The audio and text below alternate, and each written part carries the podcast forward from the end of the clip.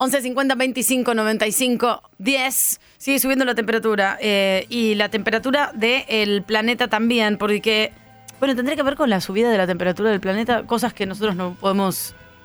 Menos Angarola, que están viendo TikTok. Eh, pero alguien que sí puede llegar a saber qué es lo que está sucediendo con esto del núcleo de la Tierra.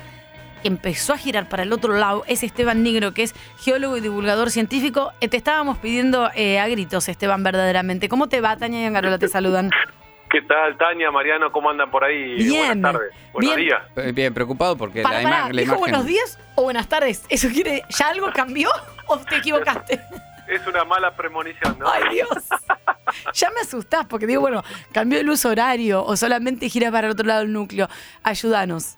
Bueno, sí, alguien podría decir, ¿no? Eh, primero la pandemia, ayer un torbellino en La Plata, que los escuchaba ayer Sí. con, mucho, con mucho estupor escuchando, Sí. y ahora esto, ¿no? Sí. Eh, lo primero para contarles es, hagamos como un, un breve, una breve introducción que les puedo contar que la Tierra es como un huevo, ¿no? Imaginemos que la Tierra es un huevo. No es donde- cuadrada, ¿no? Partimos de la base. No es plana. Exactamente. Bueno, eso se podría discutir, bien, se podría discutir. En mi caso diría que no, que no es cuadrada.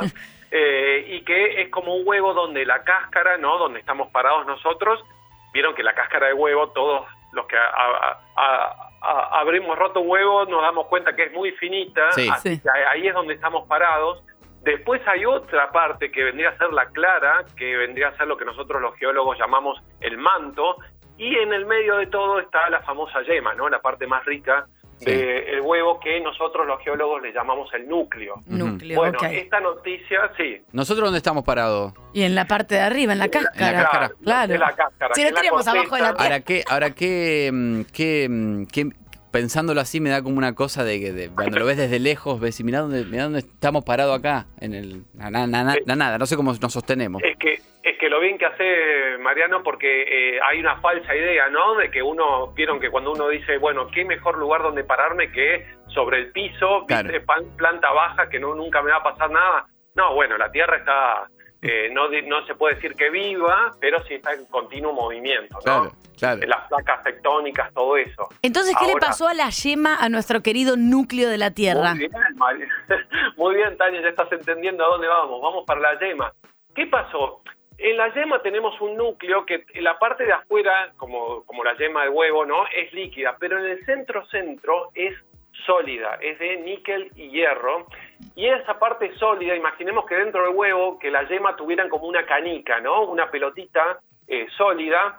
Y así como toda la Tierra gira, que sería todo el huevo gira constantemente, a su vez adentro, esa canica, que es el núcleo duro de la Tierra, de níquel y hierro, también gira. Ay, El tema es que la velocidad, la de la cáscara de huevo, todo el huevo, cómo gira, normalmente va más o menos a la misma velocidad que la canica dentro, que el núcleo eh, interno de la Tierra. Pero a veces el núcleo ese interno, esa canica, gira un poco más rápido y a veces gira un poco más lento que esa velocidad general del huevo. perdón, eh, Esteban, ¿y esa, ese cambio en la velocidad que se da a veces de una manera y a veces de otra, de qué depende? Y eso depende de la, la velocidad con la que la Tierra está girando eh, y a su vez, digamos, todo el- cómo, cómo, cómo va arrastrando la Tierra en su giro esa canica, ¿no? Con las fuerzas de rozamiento, etcétera. Eh, eh, ahora, lo interesante es que uno podría decir, hablando de esto que preguntaba Mariano, ¿no? Que si la Tierra es cuadrada o no, uno diría, bueno, todo bien con este geólogo, pero ¿cómo es que saben lo Claro. que hay dentro de la Tierra si el pozo más profundo que hemos hecho los seres humanos llega a 12 kilómetros. Claro. Y les estoy hablando de algo que está a 5.000 kilómetros de profundidad. Bueno, lo bueno es que tenemos estas ondas sísmicas, que es lo que hicieron estos investigadores. Claro. Eh, cuando hay algún terremoto, las ondas sísmicas atraviesan la Tierra y nos hacen entender qué es lo que hay dentro. Por ejemplo, imaginemos, Mariano y Tania, que vamos los tres a comer a un lugar, ¿no? Sí. y llegamos a un restaurante y vemos que afuera está estallado de gente, pero hay chances de que adentro ah, haya lugar. Entonces mandamos a uno de nosotros tres adentro a ver si hay, eh, si hay lugar adentro. Ya cuando, no sé, poné, va Mariano, ya cuando pega la vuelta Mariano y lo vemos volver, creo que con vos, Tania, le podemos ver la cara si hay o no. Exacto. lugar. Podemos predecir como, uy, viene con una buena noticia o no, o Claro. seguir siendo cola Exacto, afuera. Muy bien. Lo mismo hacen las ondas sísmicas. Un terremoto que pasa, por ejemplo, en la Antártida, después en el Ártico, en el lado opuesto a la Tierra, alguien con un sismógrafo lo lee y dice, pará, esta onda sísmica que atravesó la Tierra, algo la cambió, porque no salió igual que de, que de la Antártida. Lo mismo que con este ejemplo de, de cuando venía Mariano con esa cara que cambió. Entonces estos científicos, en este caso los chinos, los que han ah, estado estudiando algunos eh, terremotos y registrando cómo esas ondas pasan a través del centro de la Tierra, se dieron cuenta que esta canica que hay dentro eh, no es que se ha detenido, como ahí los escuchaba antes de- en la introducción, no se preocupen que esto, esto no, no, no es nada grave, sino que eh, va, va- va cambiando su velocidad de giro más rápido o más lento. ¿Qué, qué consecuencias tiene esta pequeña variación de Por velocidad? favor, por Sí. favor. Les anticipo que van a tener como mucho un milisegundo más o menos cada día. ¿Se entiende? O sea, si alguno estaba pensando que quería tener algún un Yo ayer noté, vos sabés que ayer, ayer noté como que oscureció más temprano.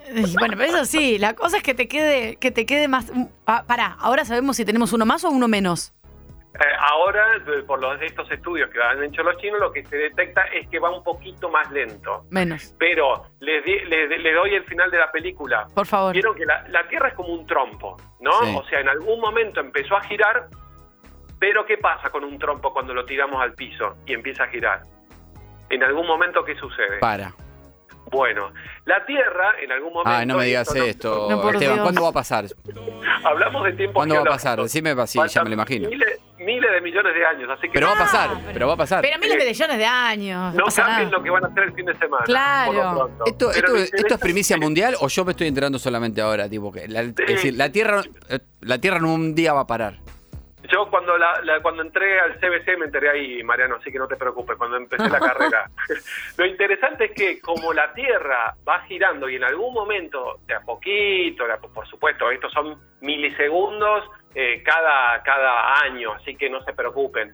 Eh, eh, como esa Tierra de a poquito se va a ir frenando, los días no van a durar más tiempo, o sea, vamos a tardar más tiempo en, en ver el sol salir y esconderse. Así que para cuando alguno ha pensado alguna vez, che, ¿cómo me gustaría que el día tuviera en vez de 24 horas, 26 horas? La buena noticia es que se siente esperar unos millones de años y los días de a poquito, muy de a poquito, van a durar cada día, un poco más. Probablemente eh, esa gente que disfrute de un día de 26 horas también sea la misma gente de que un día quede estupefacta ante la paralización total de la Tierra y va a haber una parte del planeta que se va a calcinar porque le va a pegar el sol todo el día y otra se va, no sé, de noche todo el día, va a ser así. ¿no? Pero, pero muy bien, Mariano, ya, mirá, ya estás más adelantado que yo en el CBC. Es decir, tipo, imagínate esto, che, imagínate que en Argentina, todo lo que es el continente americano, sol todo el día.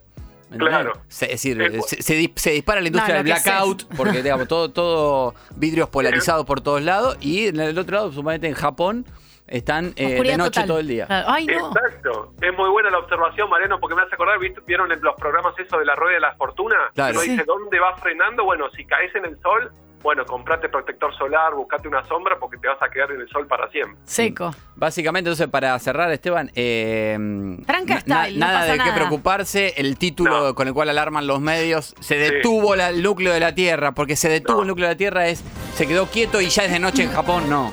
Exacto, claro. El concepto ese de quedarse quieto es cuando vieron cuando uno pasa un auto que va a 100 y uno lo pasa a 101. Bueno, es como que uno ve ese auto y, uno- y es como que se va quedando un poquito más atrás y como que parece que se hubiera frenado, pero no, los dos estamos yendo uno a 101 y el otro a 100 kilómetros por hora. O sea, la Tierra gira a una cierta velocidad constante y el núcleo cada tanto gira un poco más rápido, un poco más lento, pero no se detiene, sigue girando. Ay, por favor, menos mal que nos tomamos este tiempo para, para hablar con vos. Esteban, y es muy interesante, eh, te vamos a tomar como referencia siempre, además, porque eh, Tania, a ver, quizás vos la podés ayudar como geólogo, no ahora, eh, pero para los próximos días, probablemente tendremos consultas durante todo el año, porque Tania hay- se está perdiendo la oportunidad de conocer un montón de lugares hermosos, sobre todo de la Argentina, porque a cada lugar donde haya una mínima montañita, No me gusta. Ya tiene miedo que se derrumbe todo y se la lleve puesta. Entonces, por eso se pierde conocer Mendoza, Chicos, toda la- no te rías, Neuquén, no, no te rías, Esteban. Tafí del. Valle en Tucumán, No, los no. valles calchaquíes en Salta, el cerro de los siete colores en Jujuy. Las cataratas Las cataratas del Iguazú, piensa que se va, la catarata, no sé, que, que se, va, se va a derrumbar todo. Entonces, Claro. algún día desde, una, desde un dato concreto científico, eh, como, como sos vos, eh, le podemos hacer una ayudar y como consecuencia después vamos y hacemos un programa desde el cerro para que Tania diga, che, lo que me dijo Esteban está bien. Claro, me, me parece, me encanta, llamen cuando quieren y para decirle a Tania nomás que yo he visto ayer, me, me ha pasado muy cerca un colectivo y ese colectivo estuvo más cerca de, de generar una tragedia que una montaña por lo pronto, así que Ahí no. Sí, te digo, hay, Esteban, cosas que, más- hay cosas peores. que todo el mundo me, di- me dice eso y así todo no me animo. Así que vamos a usar otros recursos después. Con gusto, con gusto lo intento. Gracias, Esteban. Muchas gracias. Era Esteban Negro, geólogo y divulgador científico.